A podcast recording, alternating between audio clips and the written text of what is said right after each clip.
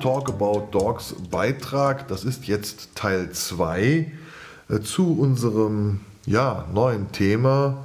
Geht es mit der Zucht weiter? Da haben wir ja vor kurzem jetzt schon den ersten Beitrag online gestellt. Uns haben ganz viele Nachrichten erreicht. Es gibt mhm. große Verwirrung. Mhm. Hallo liebe Anna. Hallo lieber Jörg. Hallo lieber Mick. Hallo liebe Xenia. Liegen beide hier bei uns. Schön. Ohne Kamin. Ohne Kamin. Ja, es gibt seit dem 01.01.2022 eine neue Tierschutzhundeverordnung. Da geht es ja vorwiegend in unserem Bereich erstmal, kann man sagen, primär um den Paragraph 10, Ausstellungsverbot. Viele fragen nach, was ist denn mit dem Paragraph 11? Paragraph 11 kann man nachlesen, ist weggefallen. Ja. ja? Die Tierschutzhundeverordnung ist auch im Februar diesen Jahres auch als Rundschreiben vom VDH rausgegangen. Ja, die haben das auf ihrer Seite gepostet. Ne? Ja, dann gibt es noch das Thema BSI. Mhm. Da wirst du gleich noch was zu sagen. Es gibt auch da ein wenig Verwirrung, was BSI überhaupt ist. Dann gibt es die Erfurter Liste, die Neumünster Liste, die Lingener Liste.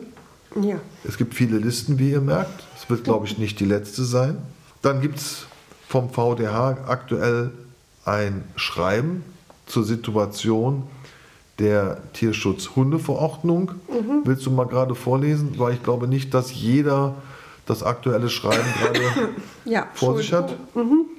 Also es ist ein Schreiben datiert vom 19. April an die Vorsitzenden der VDH-Mitgliedervereine. Und äh, da geht es um den aktuellen Stand der Tierschutzhundeverordnung. Dort wird halt ähm, wiedergegeben, was jetzt ähm, passiert ist, wieso und warum und äh, geprägt mit Diskussionen mit Amtsveterinären etc. etc. Wichtig ist, glaube ich, zu wissen, dass hier steht, die zuständigen Behörden haben sehr weitreichende Anordnungen erteilt, die teilweise auf veralteten und bedingt aussagekräftigen Daten beruhen. Also als Basis werden in der Regel das Qualzuchtgutachten aus dem Jahr 2001, die Qualzuchtdatenbank des privaten Quen-Netzwerks und das Fachbuch Breed Predisposition to Disease in Dogs and Cats ver verwendet. So, und, ähm, aber diese genannten Quellen repräsentieren einfach die Population im VDH nicht. Anscheinend ähm, ja, wird der VDH da jetzt aktiv. Vielleicht für einige interessant, dass der VDH in seinem letzten Abschnitt schreibt, wir haben uns zunächst darauf konzentriert, den Auflagen mit Fakten zu begegnen und gemeinsam mit den Amtsveterinären Konzepte zu entwickeln. Ich höre jetzt schon ein großes Raunen und äh, Stöhnen bei diversen Zuhörern. Dies hat dazu geführt, dass die Anordnungen teilweise entschärft wurden. Dennoch enthalten diese nach wie vor unverhältnismäßige Auflagen und unklare Rechtsbegriffe, die aus unserer Sicht von der Tierschutzhundeverordnung nicht abgedeckt sind. Und jetzt, juristische Schritte sind unausweichlich und werden vom VDH derzeit vorbereitet. Ja, warten Druck, wir mal. Der Druck hat ein bisschen zugenommen Richtung VDH. Glaube ich auch jetzt die richtige Reaktion. Ja, gucken wir mal, was passiert. Dann gab es auch schon eine Rückmeldung halt, dass sich in Lingen anscheinend was tut. Ähm, aber trotzdem auch die, die Liste ist ja noch nicht raus. Und ähm, da ist gesagt worden, die Verhandlungen des VDH, Landesverbandes Weser-Ems mit dem Veterinäramt sind abgeschlossen. Vibrissen, also Tasthaare der Hunde, dürfen bei allen Rassen nicht gestutzt sein. Für nicht so viele Rassen wird eine allgemeine Gesundheitsbescheinigung erforderlich sein. Wir warten noch auf diese Liste. Also das ist jetzt im Moment schwammig, ja. Für nicht so viele Rassen weiß keiner. Ist nichts definiert. Also muss man diese Liste auch jetzt abwarten, was da denn alles drin steht. Deswegen tut sich vielleicht da in Lingen was, aber es hängt auch immer davon ab, was da jetzt trotzdem noch gefordert wird, ja. Ja, und äh, man möchte bitte nicht äh, die Meldestelle anrufen, das würde die Arbeit verzögern, etc., etc., pp. dazu nur noch mal ergänzend, dass die Lingener Liste entstanden ist. Als erster kamen die Erfurter, Dann Neumünster. dann Neumünster und jetzt Lingen und da, also es wird so aussehen, als wäre es nicht die letzte Liste jetzt gewesen sein. Es gibt ganz viele Irritationen in Sachen BSI. Da kannst du sicherlich was sagen, ein bisschen aufklären. Ja, also den BSI habe ich ähm, auf meinem Facebook-Profil bereits am 25. März mal gepostet. Da kam das schon raus und ähm, ganz speziell für die Ritschbeck-Szene haben dann viele gesagt, die sich dieses ähm, BSI durchgelesen haben, aber da steht der Ritschbeck ja gar nicht drauf. Ja, nee, da steht der Ritschbeck auch nicht drauf, weil hier geht es ja um einen Leitfaden für Richter, für ähm, diverse Hunderassen aus den einzelnen FCI-Gruppen, die durch diverse Geschichten schon auffällig geworden sind. Ja, also man kann man sich mal ein paar Beispiele rausziehen.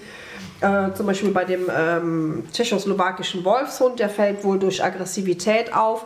Und hier sind die Richter halt angehalten, darauf zu achten. Das heißt also, die Rassen, die hier erwähnt sind in dem BSI, sind ja nicht von den Ausstellungen ausgeschlossen. Es ist lediglich der Hinweis an die Richter, hallo, bitte achtet darauf beim Richten, fällt euch das auf, was hier vermerkt ist, Aggressivität ähm, etc. etc. Ja, also das ist das, was, was hier letztendlich drin steht. Das hat wiederum nichts mit den Listen zu tun, die vom Veterinäramt kommt. Genau, das war jetzt, glaube ich, der richtige Hinweis, damit es dazu keine Verwirrung gibt. Ja. Gut, ich habe noch was. Und zwar haben wir unserem ersten Podcast ein Zitat von der, es muss richtig sein, der damaligen Ministerin Julia Glöckner, also ergänzend der damaligen. Und da hatte sie gesagt, wir werden die Ausstellung solcher Tiere verbieten und damit auch den Anreiz für solche Züchtungen nehmen. Die Frau Glöckner ist ja jetzt keine Bundeslandwirtschaftsministerin mehr. Ne? Das ist ja ganz klar. Gut, ich glaube, wir haben so ein bisschen wieder Informationen gegeben, ein wenig aufgeklärt. Hast du noch was? Nee, also ähm, ich denke mal, dass ähm, da jetzt viel Bewegung drin ist. Ähm, ich glaube, wir müssen jetzt einfach mal abwarten, was sich in Erfurt so tut. Ich könnte mir vorstellen, dass es das ein oder andere Wortgefecht sicherlich geben wird. Für Leute, die es nicht wussten die, oder die es auch nicht beibringen möchten. Ähm, keiner weiß um die Thematik, wie stehen denn überhaupt die Tierärzte dazu? Ja, machen die diese Bescheinigung? Das ist ja auch noch so ein Ding, ja.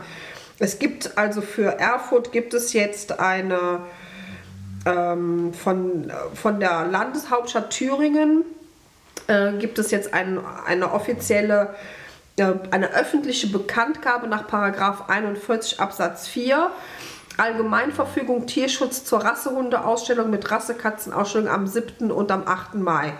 Also das kann man jetzt ähm, sich auf der Seite erfurt.de unter der Rubrik Rathaus kann man sich das angucken und da steht einiges drin, was ähm, auf der Ausstellung zu beachten ist.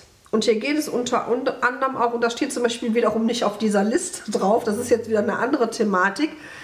Hier geht es um die Unterbringung von Hunden in Transportboxen, das unbeaufsichtigte Zurücklassen von Hunden im Autoinnern, was selbstverständlich ist, dass man das nicht macht, etc. etc. Hier beruft man sich auf äh, Prüfungen oder Überprüfungen auf den Ausstellungen in 2015, in 2016, wo insbesondere Aussteller aus den Niederlanden ihre Hunde während der Ausstellung dauerhaft in Transportboxen untergebracht hatten, diese teilweise sogar gestapelt haben. Also das ist hier alles nachzulesen und ich scroll mal schnell runter, damit wir heute jetzt schnell fertig sind, weil einige haben sich beschwert, das wäre zu lang gewesen.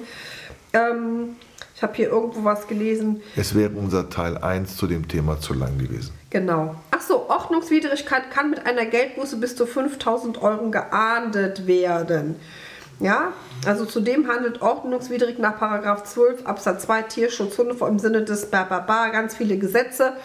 Wer vorsätzlich oder fahrlässig entgegen Paragraph 10 Paragraph 1 Tierschutzhundeverordnung veranstaltet, Hundeausstellung etc. etc. Also das muss man sich mal durchlesen. Paragraph 10 ist wieder das Ausstellungsverbot. Ja, und ähm, das ist wiederum ein anderes Thema. Sollte man aber auch beachten, gerade an unsere genannten holländischen Kollegen, die da mit Stapelboxen anscheinend ihre Hunde da in 2015 und 2016, da frage ich mich, warum braucht man so lange, um sowas dann bekannt zu geben? Auch wieder sehr fragwürdig. Also versuchen wir bei allen Emotionen erstmal die Ruhe zu bewahren, warten die Sach- und Faktenlage ab und ich denke mal, dann ist sich auch zu beraten, was man möglicherweise wir tun, was man gemeinsam tun kann. Du hattest da schon eine Idee hinsichtlich Facebook-Gruppe. Und ähm, willst du kurz was dazu sagen oder im nächsten Beitrag? Ähm, ich kann das jetzt kurz andeuten, weil man muss auch gucken, wie man das dann gegebenenfalls macht. Ähm, Alleinkämpfer werden nichts ausrichten können. Ja, also ein Verein oder zwei Vereine alleine, die da jetzt betroffen sind, die werden nichts ausrichten können. Und Fakt ist nun mal, dass ähm, man ans BMEL gehen muss, ja, an unseren Freund Özdemir. So, und da ist die Frage, tun sich die Vorsitzenden von den betroffenen Mitgliedervereinen, tut man sich zusammen, setzt ein Schreiben auf, schickt das ähm, ans Ministerium, an den Özdemir, an den Herrn Özdemir und auch jedes Mitglied, ja, bombardiert die mit Schreiben und ähm, ja, da muss man gucken, wie man das organisiert. Das ist natürlich ein Riesenakt, keine Ahnung, wie viele tausend Menschen da zusammenzukriegen. Da muss man mal überlegen, wie man das macht. Ja. Danke fürs Zuhören, ihr Lieben. Und wir halten euch weiter auf dem Laufenden. Ja. Tschüss. Schönen Abend. Ja, dir auch. Guck mal, sie schnarchen wieder. Mhm.